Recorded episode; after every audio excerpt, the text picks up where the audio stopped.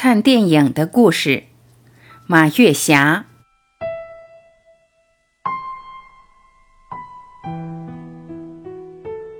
我小的时候看电影是一件奢侈的事儿。那时候知道广场上或者哪儿演电影，不管天气多冷多热，晚上都去看电影。银幕正面看的人多，挤不上就到反面去看。看完电影，心里那叫一个满足。我读中学的时候，每周六学校大礼堂里演电影，周六晚上就成了我们快乐的节日。有那么多好电影看，心里幸福感油然而生。后来参加工作了，工作繁忙，生活拮据，哪有闲钱，哪有空闲去看电影呢？看电影又变成了一种奢侈。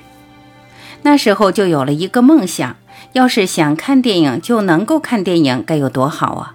要是能在自己家里看电影，那就更好了。随着时代的发展，电影院的条件真是越来越好了。冬天有暖气，夏天有空调，银幕宽广，形象逼真，色彩丰富，音响条件又好。坐在电影院里看电影，真是一种享受。有许多电影看完了都让我心潮起伏，比如说《狼图腾》，比如说《流浪地球》，比如说《战狼二》。比如说《中国机长》，看完电影回家后还激动好几天，忍不住写博文抒发自己的观后感。电视的普遍发展让我坐在家里看电影的美梦成真，尤其是换了 4K 的名牌大电视，在家里看电视真有看电影的感觉。挂在墙上的屏幕画面清晰，音响立体，最重要的是每天可以随心所欲地在家里看电影。电视里有数据库，只要数据库里有的电影都可以调出来。许多心仪的电影都是在电视上看的，比如说《海上钢琴师》《肖恩克的救赎》《雷米奇遇记》等。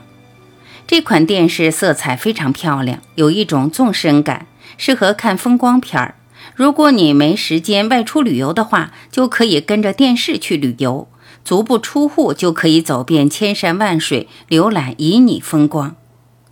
比如这些天我看的《航拍中国》，七个世界一个星球，祖国的大好河山尽收眼底，世界的奇妙风光仿佛就在眼前。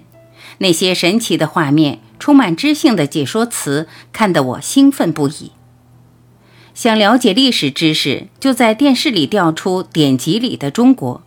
里面有很多丰富的知识，如果自己去读书，读多少书才能掌握这些知识呢？但是典籍里的中国这档节目浓缩了这些典籍的精华，并用赏心悦目的形式表达了出来。这档节目打开经典对话先贤，知道我们的生命缘起何处，知道我们的脚步迈向何方。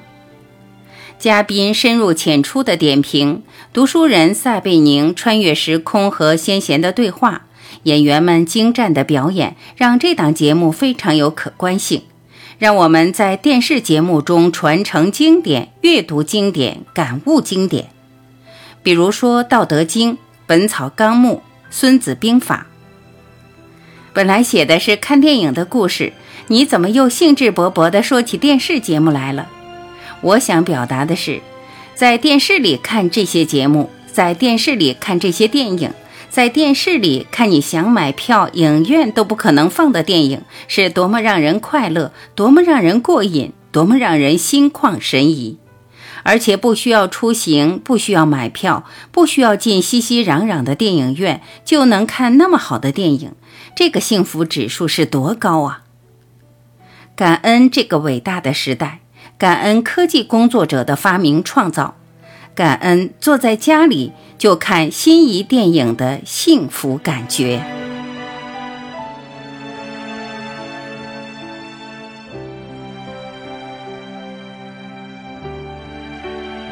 感谢聆听，我是晚琪，再会。